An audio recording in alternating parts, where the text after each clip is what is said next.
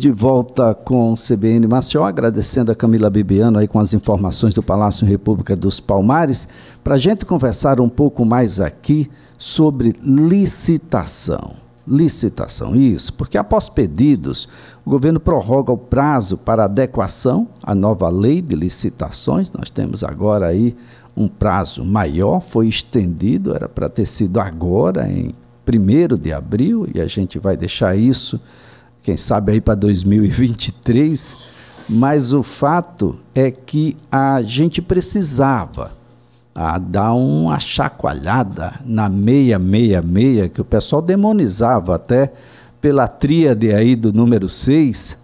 Aí, de fato, não era fácil, não. Era uma coisa demonizada mesmo. A, a, a lei era muito imperativa sob o ponto de vista da punição e era pouco colaborativa para que a gente chegasse, de fato, até a obra a, concluída, entregue à população e, ainda assim, com a possibilidade de se investigar se de fato tudo ocorreu do ponto de vista administrativo, da gestão de recursos e de tudo aquilo que era preconizado no contrato. Mas a gente vai esmiuçar a partir de agora essa lei com Davidson Calheiros, que é especialista em licitações e a quem a gente agradece, viu, Davidson? Bom dia. Bom dia, Elias. Bom dia aos ouvintes da Rádio CBN. É um prazer enorme estar aqui com vocês novamente. Bom, o país sempre foi o país da burocracia. Essa lei vai em que caminho, Davidson? Elias, eh, antes de responder a sua pergunta, a gente queria dizer que, enquanto especialistas, isso é um consenso, nós estivemos, inclusive, semana passada no Congresso Brasileiro de Licitações e há um consenso que a, a prorrogação ela não foi tão benéfica assim. Né? Einstein já dizia que é loucura querer resultados novos fazendo a mesma coisa. Mas a, a lei nova ela traz um viés de desburocratização muito grande. Você tem um exemplo, em algumas contratações, hoje, hoje é possível contratar uma empresa, uma pessoa jurídica, exigindo apenas dois documentos, duas certidões. Isso nunca tinha sido visto antes, porque a burocratização era algo inerente na lei 8666. Bom, isso significa dizer que a gente ficou menos transparente, porque dois documentos no lugar de 10, 20, 30 documentos, ou é o inverso? É o inverso. O, e aí eu justifico, Elias, porque a Lei 14133, e aí só é, explicando para o teu público que é muito grande, é, a, lei 14, a Lei 8666 ela foi prorrogada até o dia 29 de dezembro agora de 2023. Não era isso que queriam os prefeitos, por exemplo. Os prefeitos queriam que fosse até abril do ano que vem. Mas ela foi prorrogada somente até 29 de dezembro de 2023. Mas voltando à questão da transparência, sim, hoje é, nós temos, por, inter, é, por meio da Lei 1433, a criação do Portal Nacional de Compras Públicas. Significa dizer o seguinte, Elias, que hoje, se a sociedade quiser ter acesso a um contrato que uma prefeitura faz com qualquer pessoa jurídica, ela vai lá no Portal Nacional de Compras Públicas e tem acesso ao contrato. Na Lei 8666, isso não era possível, a gente nunca ficava sabendo dos melindres e dos meandros, das avanças que eram feitas entre prefeituras e, e empresas, é, pessoas jurídicas. Bom, a, a nova lei ela já está em vigor, não é isso, Davidson? Apenas as formas antigas de contratação é que ainda se encontram válidas é, na prática, porque muita gente não se adaptou. É mais ou menos por aí, né, Davis? Perfeito. A Lei 14133, que é a nova lei, está em vigor desde abril de 2021, portanto, há dois anos atrás. E houve esse prazo para que as prefeituras se adequassem, né? Prefeituras e órgãos estaduais e também federais, mas só os órgãos federais, infelizmente, conseguiram se adequar às regras da nova lei. Particularmente, eu entendo que houve tempo, dois anos é tempo suficiente para se preparar. Uma questão aí é que nós que trabalhamos nessa área de licitações, nós entendemos, trabalhamos inclusive com capacitação, Elias, entendemos que os gestores não enxergam a capacitação dos seus servidores como investimento. E aí ficam à mercê de ficar solicitando essas prorrogações. Mas ela está vigente, a exceção aí são os municípios que têm menos de 20 mil habitantes, que têm aí um prazo de seis anos para se adequar. Mas é, é, é, está posto na Lei 1433 e é assim que, que vai ser.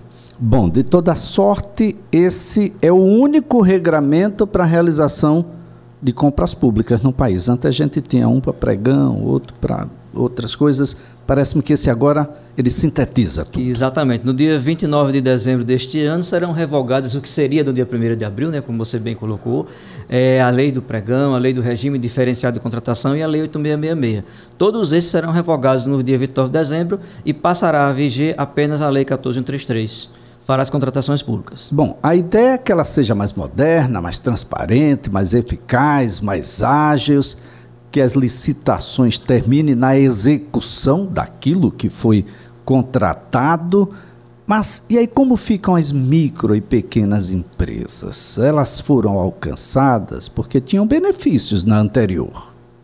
Isso. É, os benefícios, na verdade, eles foram postos em 2006 na Lei 123, né, que é o Estatuto Geral das Micro e Pequenas Empresas.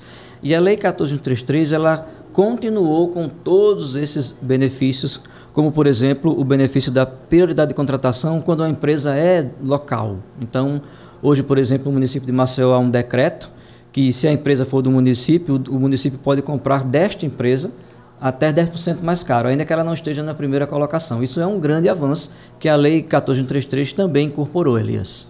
Olha, isso é, é super importante porque é exatamente nesse nicho de mercado, micro e pequenos empresários, que está um emprego.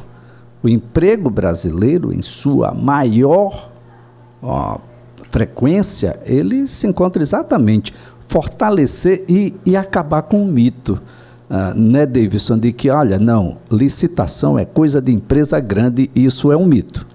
É, a gente tem, é um mito, é um grande mito, inclusive. A gente tem aí uh, muitos avanços. De é, se você tem uma ideia, em 2006 apenas 2% das licitações eram ganhas pelas empresas menores. Hoje a gente já tem um, um, em torno de 25%. Isso é um grande avanço, mas esse avanço só foi possível graças aos benefícios que são dados às micro e pequenas empresas, porque é, era uma briga de Davi e Golias, isso não tenha dúvida. Hoje a gente tem, por exemplo, Elias, licitações até 80 mil reais, só podem participar, isso está previsto na Lei 14133, só podem participar as micro e pequenas empresas. Então elas brigam entre si, elas competem entre si, e não mais com empresas que são é, acima desse patamar. E a gente evita o inverso também, viu gente? Você quer fazer aí a duplicação da BR-101 no país inteiro e entra uma microempresa para fazer essa. É, é, é, uma situação. Aí é, o, é o, o Davi querendo ser o Golias. Exatamente. Então, e, e, muitas construtoras pequenas acabam abandonando as obras, né, por não terem essa, esse lastro financeiro para dar continuidade à obra. Isso é verdade. Olha só, e isso termina chegando até um, um acesso maior ao crédito para esse nicho de mercado, micro e pequenos empreendedores? Sim, sim. Quando a, o Estatuto das Micro e Pequenas Empresas ele surgiu, ele traz também a questão do tratamento diferenciado e favorecido, inclusive na questão do crédito, Elias. Agora, em, em relação a, a a esses contratos. A, o, a, a 666 ela era muito punitiva. Olha, se você não fizer assim, vai terminar assim. Se você não fizer, eu rompo seu contrato. Se você não fizer. A gente está um pouco mais realista. Olha, se você fizer muito bem, entregar antes do prazo, você tem bônus. Ah, se você fizer entregar dentro do prazo, olha, você é, entra naquela lista do, do, dos bons empreendedores. Se você fizer e não terminar, ou por algum motivo descumprir o contrato, você tem penalidades. É assim que a lei observa agora? É, Elias, só que tem uma novidade aí na Lei 14133 em relação a isso. É a possibilidade da empresa fazer a reparação, instalar dentro de, do seu âmbito um programa de integridade e voltar a, é, é a vender os seus serviços para a administração pública. Isso é uma grande novidade, porque hoje é, na Lei 8666, quando a empresa recebe uma punição, ela tem que cumprir integralmente o prazo daquela punição. Ainda que ela tenha se ajustado ao mercado, é, hoje há essa possibilidade da empresa vai receber a punição, é, e há a novidade também de que é possível continuar com a obra, por exemplo, né? e é, se o prejuízo da, da, de parar for, for maior. E apura-se, abre-se processo para se apurar as responsabilidades.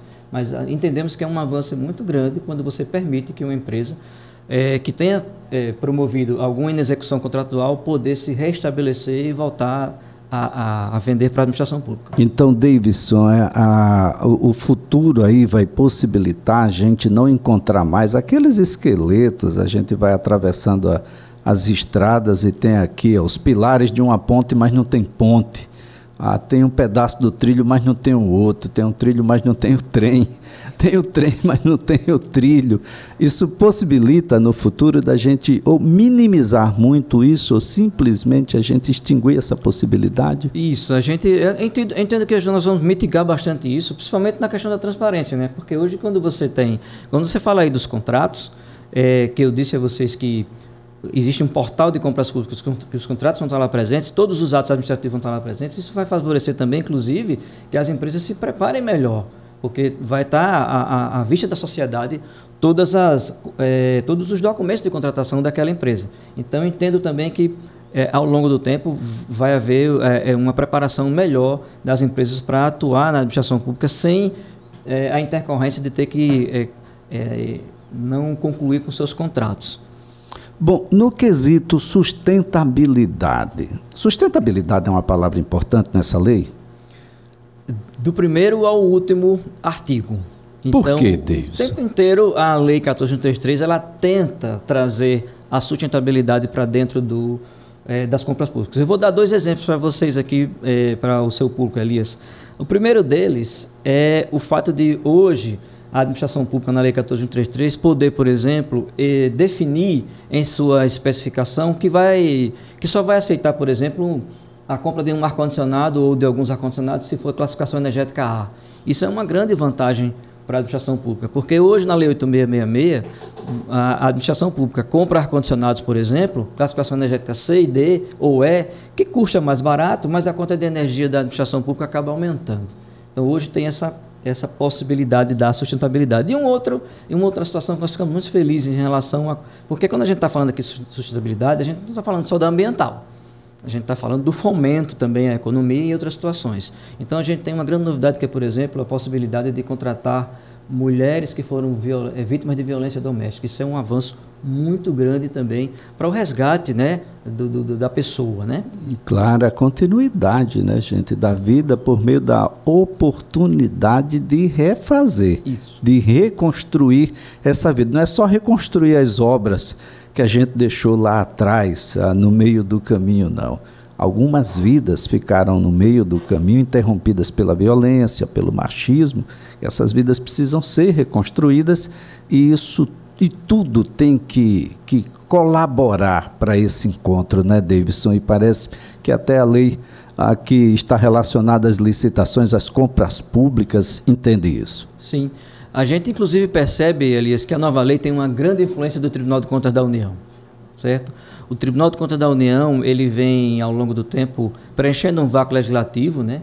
E emitindo diversos acordos, e a gente percebe que a Lei 1433 acompanha eh, esse ritmo. Então, quando a gente fala de sustentabilidade, a gente está falando aqui desse resgate do, do, do ser humano, a gente está falando também das compras públicas mais enxutas, e a gente vai evitar que a gente tenha compras como, por exemplo, a caneta que não escreve, o pneu que só dura 10 mil quilômetros, a impressora que não imprime. Então, tudo isso foram avanços trazidos pela nova lei, que, se bem aplicada, né, é, vai trazer avanços não só para a administração pública, mas para o país. Agora, Davidson, por que licitação ainda é um nome difícil de ser digerido? Onde é que a gente erra mais? Ah, talvez os prefeitos, e principalmente os prefeitos, ah, não estejam procurando as pessoas certas, aqueles que são de fato especializados a necessidade da atualização, esse é um, um, tipo de situação que vem sofrendo modificação legislativa o tempo todo, isso, é algumas MPs também no meio. Como é que é isso, Davidson? Aliás, nós que somos do meio, nós diz, sempre tem uma frase que a gente diz que licitação não combina com política. Então, quando você, por exemplo, quando um prefeito é, coloca numa equipe de licitação por, por indicação, alguém por indicação, ele não tem a qualificação técnica necessária. Então a Lei 1433, inclusive, vem combatendo isso, exigindo, e aí é uma polêmica que eu vou abrir aqui rapidamente, a Lei 1433, no seu artigo 8 ele exige que os agentes de contratação eles sejam servidores efetivos. Então isso já é um grande passo, não bem observado e não bem digerido pelos prefeitos, porque é, é, não há esse investimento em capacitação, isso é histórico.